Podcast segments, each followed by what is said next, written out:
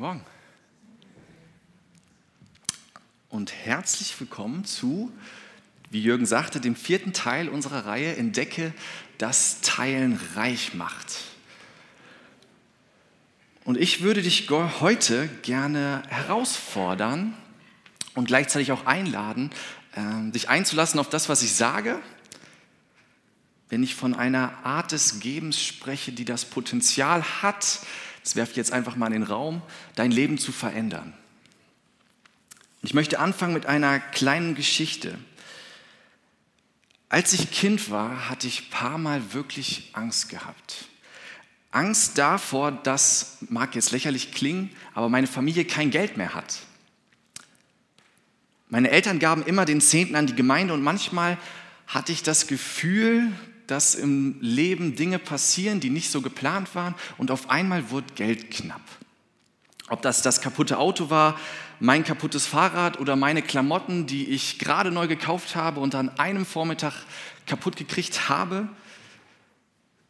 Und manchmal konnte ich oder hatte ich das Gefühl, rauszuhören bei meinen Eltern, dass halt Geld knapp wurde. Und ich hatte ein paar Mal wirklich Angst, eher eine Last zu sein für meine Eltern, weil mein Leben Geld in Anspruch nahm. So habe ich als Kind gedacht. Ich komme nicht aus einem alt, äh, armen Elternhaus. Wir hatten immer mehr als genug. Wir mussten nie ein Euro zweimal umdrehen. Und trotzdem hatte ich diese Existenzangst häufig gehabt, wahrscheinlich sehr unbegründet. Und was ich nicht verstanden habe, war Folgendes warum meine Eltern dann immer noch der Gemeinde Geld geben, wenn wir doch eine finanzielle Not haben. Also 10 Prozent ihres gesamten Einkommens. Warum verzichteten meine Eltern auf, Le also auf Dinge in ihrem Leben, anstatt der Gemeinde nicht ihren Zehnten zu geben? Sie verzichteten auf Urlaub, auf teure Klamotten und auf irgendwelchen Schnickschnack. Natürlich hatten wir auch mal neue Sachen und alles, aber es war denen nicht so wichtig. Und wenn man dann auf dem Dorf lebt, wo man sich gerne vergleicht und alle Kinder dann immer was Tolles hatten, ein neues Fahrrad und solche Sachen, dann hat man sich schon gefragt, okay, warum, warum geben wir das ab und haben das nicht selber? Und es hat sehr lange gedauert, bis ich verstanden habe, um was es meinen Eltern ging, dass ihre Art zu geben eine andere ist, als ich sie kennengelernt habe und häufig auch kennenlerne dass es nämlich zwei Arten von Geben gibt, über die ich heute mit euch sprechen möchte.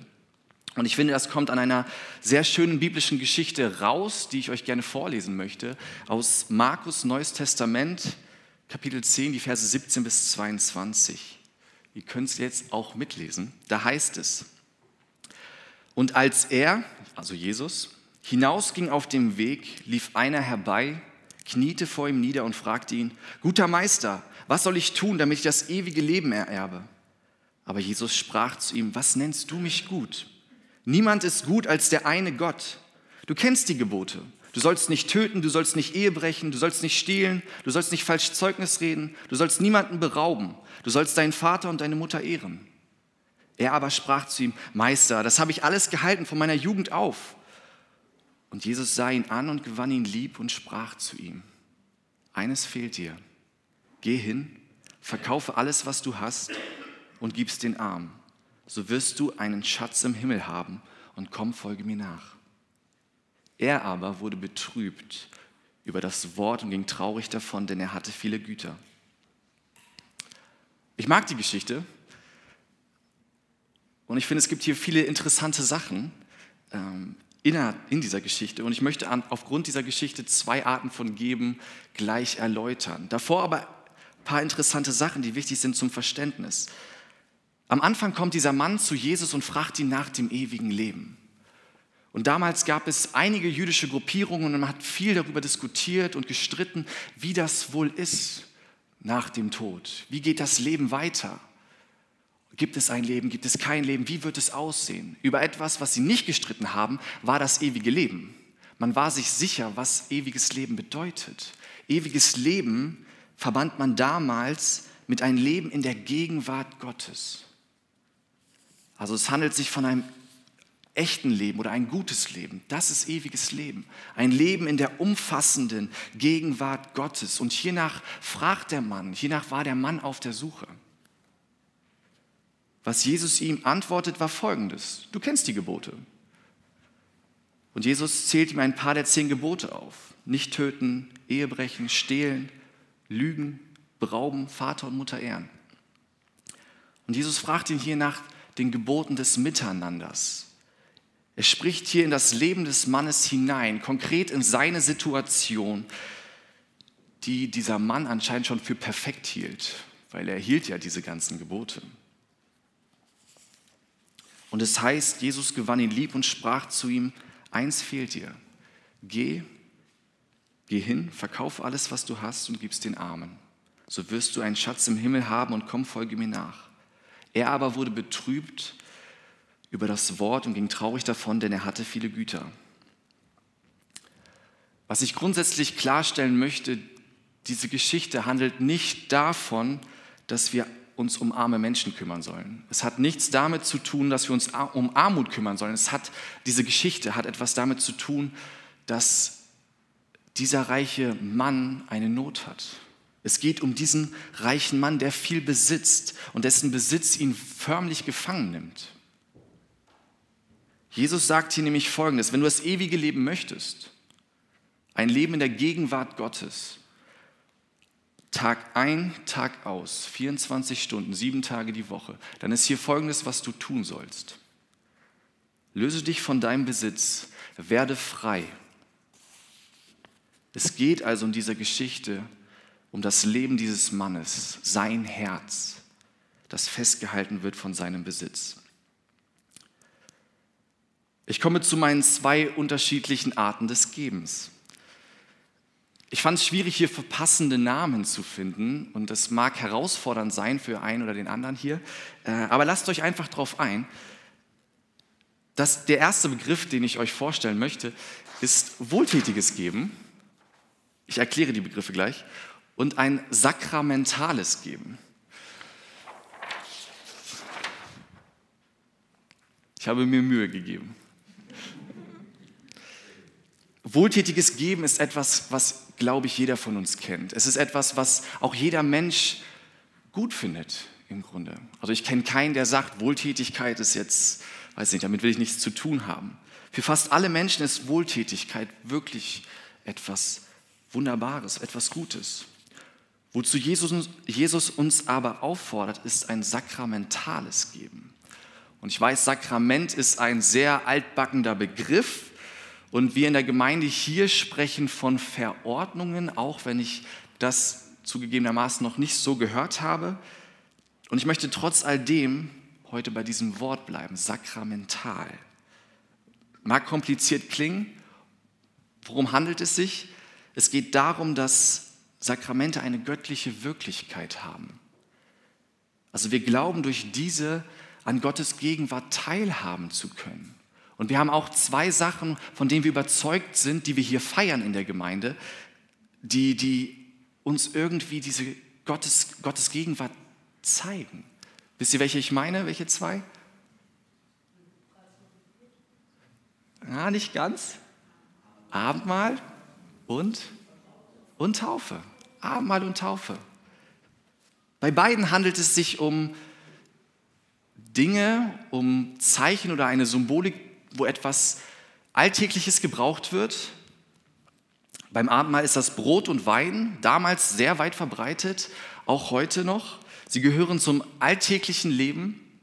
Und wir nehmen heute ja nicht Wein, sondern Traubensaft, aber wir nehmen es mit einer Überzeugung ein, dass dahinter eine unsichtbare Wirklichkeit steht. Wir machen es nicht einfach so, sondern wir verbinden damit etwas, etwas Göttliches, etwas Teilhaben an, an dem Tod Jesu. Genauso wie Taufe, Wasser, wir tauchen unter, werden besprenkelt und wir waschen den alten Menschen ab, um dann aufzutauchen als rein, als gut, als ein Zeichen der Zugehörigkeit zu Gott vor der Gemeinde. Sakramente beinhalten oder Verordnungen, wie wir es hier sagen, beinhalten im Grunde normale Dinge, mit denen wir uns verbunden fühlen, die wir im Alltag haben. Um was es bei sakramentalen Geben geht, ist also folgendes. Auf die Frage nach dem ewigen Leben. Ein Leben in der Gegenwart Gottes, sagt Jesus, geh hin, verkaufe alles, was du hast und gib es den Armen, so wirst du einen Schatz im Himmel haben und komm, folge mir nach. Auch geben hat eine göttliche Bedeutsamkeit. Und es ist ein Unterschied zwischen wohltätigen Geben und sakramentalen Geben. Und ich möchte mit euch über diese Unterschiede sprechen. Mein erster Punkt. Der erste Unterschied ist folgender. Wohltätiges Geben hat immer etwas mit Gerechtigkeit zu tun. Wir wollen wissen, für was wir unser Geld geben.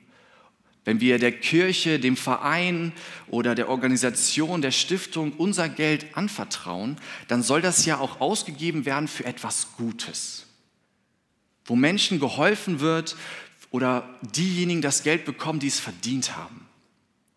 Denn wir haben Angst, dass, vielleicht haben wir Angst, dass mein Geld ja unangemessen gebraucht wird, weil damit ist ja dann niemandem geholfen. Ich will es ja nicht verschwenden. Es soll also gerecht verwendet werden. In unserer Geschichte sagt Jesus aber nicht zu diesem jungen Mann, geh und verkaufe, was du hast und gib es denen, die es verdient haben. Es geht in dieser Geschichte nicht um Gerechtigkeit. Es geht darum, den Besitz wegzugeben, weil es den Mann gefangen nimmt. Es geht hier um den Mann, nicht um die Richtung, wo er es hingibt. Wohltätiges Geben hat immer etwas mit der Richtung zu tun. Und im Hinterkopf steckt immer diese Frage nach der Gerechtigkeit. Wird mein Geld benutzt für etwas Gutes? Weil ich mehr habe, als ich vielleicht brauche und ich möchte es ja geben, damit etwas Gutes passiert. Sakramentales Geben hat etwas mit Liebe zu tun. Jesus sagt dem Mann nicht, gib deinen Besitz weg, weil ich die Armen lieb habe. Er sagt, gib deinen Besitz weg und folge mir nach. Du suchst das ewige Leben, dann komm, folge mir. Hab mich lieb. Und er sagt ihm förmlich, du kannst mir nicht folgen mit all dem Kram. Folge mir, statt hier stehen zu bleiben mit deinem Besitz. Das bedeutet es, aus Liebe zu geben.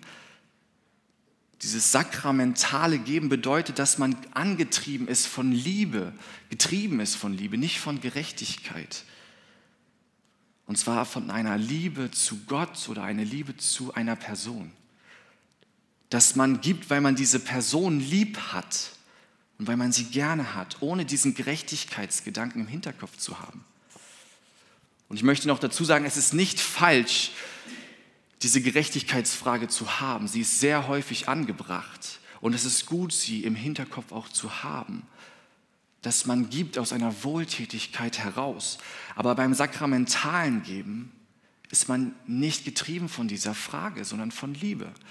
Um das an einem Beispiel deutlich zu machen, äh, ein sehr tolles Beispiel. Für jeden, der hier sitzt, der vielleicht jemanden gern hat, den, den er jemanden mag oder den er lieb hat, vielleicht habt ihr schon mal diesem jemanden Blumen geschenkt. Man könnte jetzt fragen, wenn man den lieb hat und dann Blumen schenkt und das der Grund dafür ist, warum macht man es nicht häufiger? Aber darum soll es heute gar nicht gehen. Man schenkt demjenigen ja Blumen, weil man ihn lieb hat, nicht wegen einer Gerechtigkeitsfrage im Hinterkopf. Ich gebe dem ja nicht Blumen oder ich schenke demjenigen, den ich lieb habe, nicht Blumen, weil er es verdient hat oder weil ich weiß, er kann damit gut umgehen. Und ich muss ehrlicherweise dazu sagen, ich mag Blumen gar nicht so sehr, weil sie kosten schon sehr viel, wenn man kein Geld hat. Und nach einer Woche, so ist es zumindest bei mir, sind sie meistens tot. Und danach kann man sie weder essen, noch trinken, noch irgendetwas damit machen. Sie erfüllen im Grunde keinen Zweck, außer diesen einen. Wenn du der Person, die du magst, die du lieb hast, Blumen schenkst, dann ist der Grund dafür Liebe. Du magst die Person und du möchtest das ausdrücken. Es geht nicht um Gerechtigkeit. Es hat nichts damit zu tun, dass derjenige es verdient hat oder dass es einen guten Zweck dient. Mein zweiter Unterschied.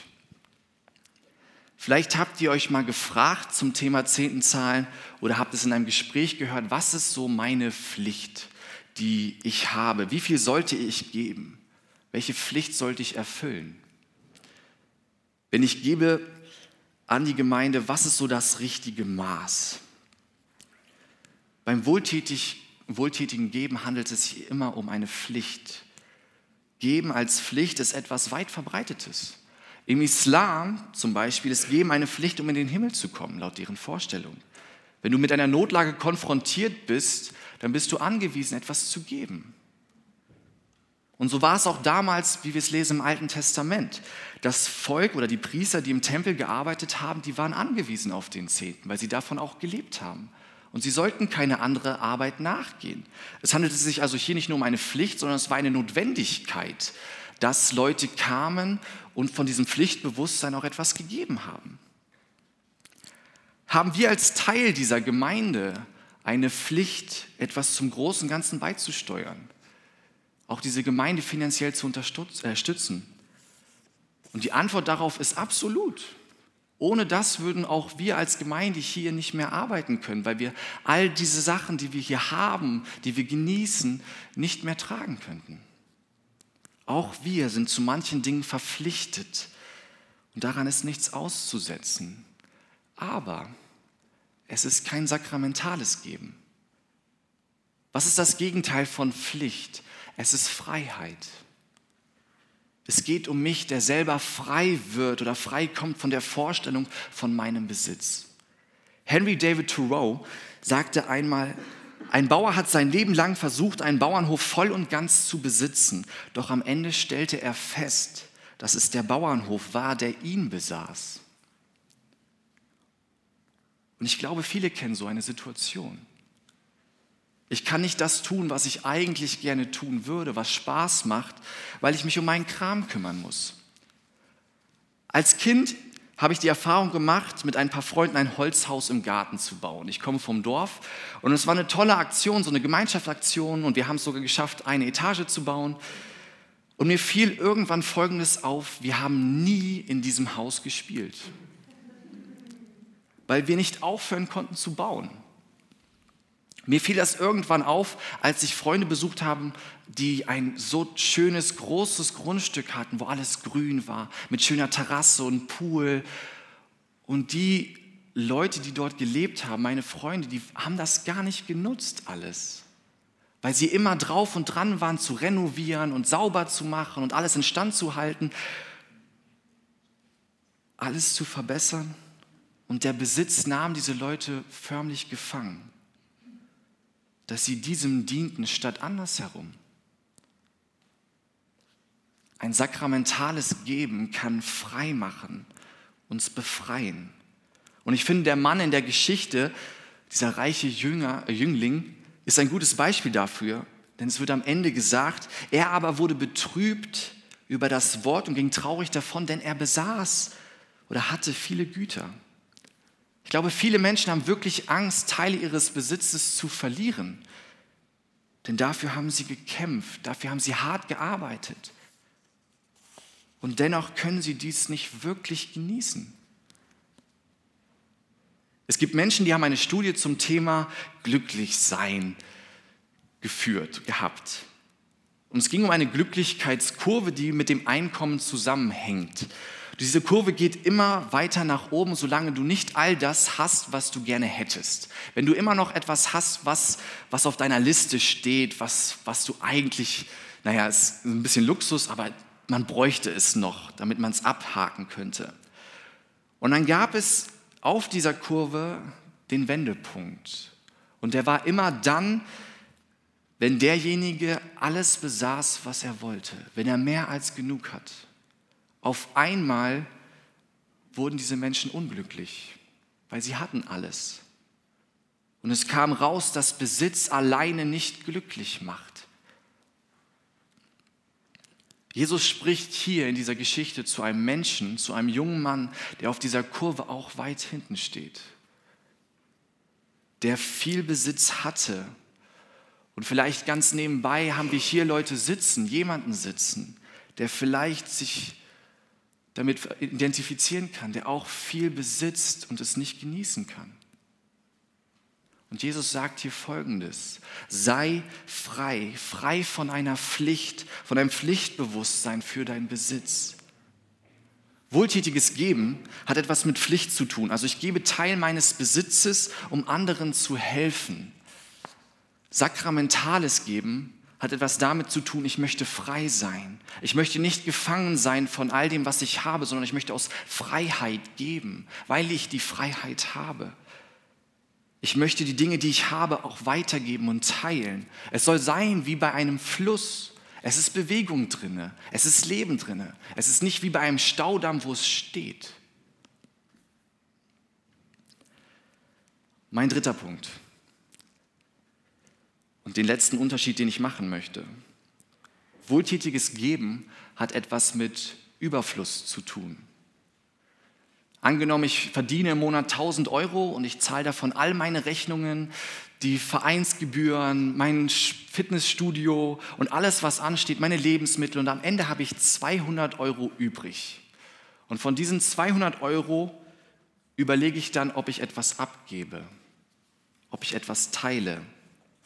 Ich finde also erst einmal selber heraus, was ich zum Leben brauche, was mein Standard ist und gebe dann von dem, was übrig bleibt. Es gibt diesen netten Spruch im Englischen zum Thema Wohltätigkeit. Übersetzt würde der heißen, Wohltätigkeit beginnt zu Hause. Denn du kannst nicht mehr geben, als du hast, weil du was dann bräuchtest. Wohltätigkeit. Man gibt also von seinem Überfluss. Das ist Wohltätigkeit und das ist nichts Schlimmes oder nichts Böses. Aber so funktioniert Wohltätigkeit. Ich gebe von dem, von dem ich zu viel habe. Man wägt vorsichtig ab, was man hat und selber braucht und gibt dann, was übrig bleibt.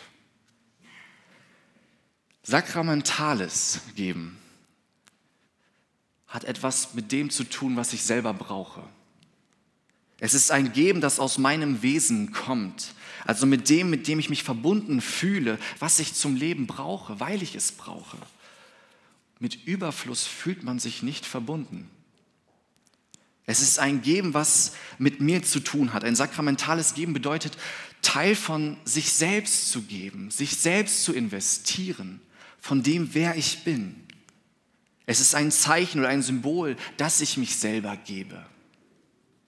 Jesus sagt in dieser Geschichte zu diesem Mann, verkaufe alles, was du hast. Und vielleicht ist euch aufgefallen, Jesus sagt das nicht zu jedem Menschen in der Bibel. Er sagt es zu diesem Menschen, zu diesem Mann in das eine Leben hinein.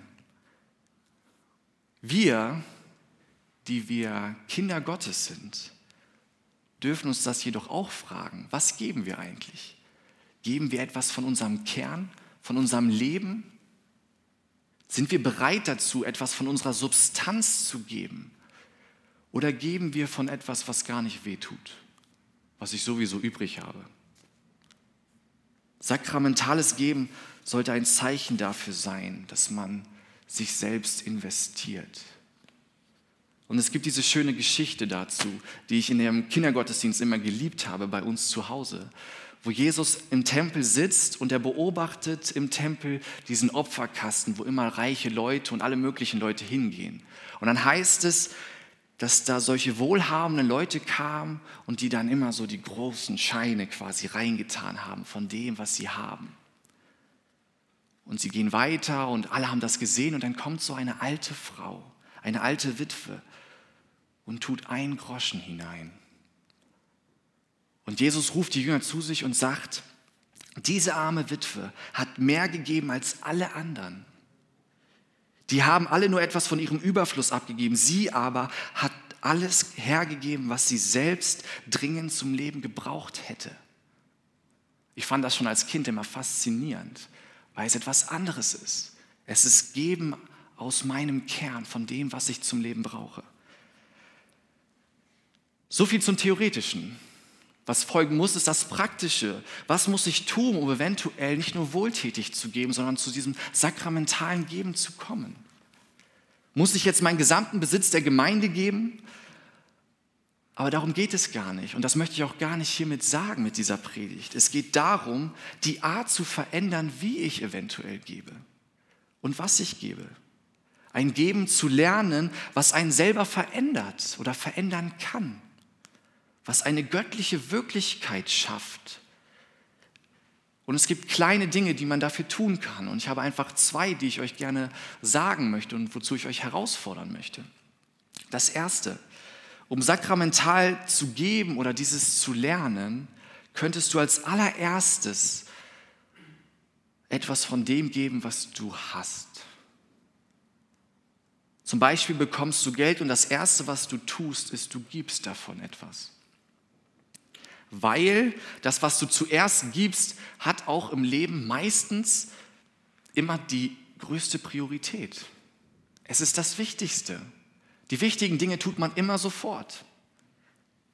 Du machst es also somit zu deiner größten Priorität. Und das nicht, weil du die Gemeinde lieb hast vielleicht oder sie dein Geld brauchst sondern, oder dich verpflichtet fühlst, sondern weil es etwas mit dir zu tun hat. Mit dem zu tun hat, wer du bist. Weil du Gott lieb hast. Weil du die Arbeit lieb hast, die hier gemacht wird oder getan wird.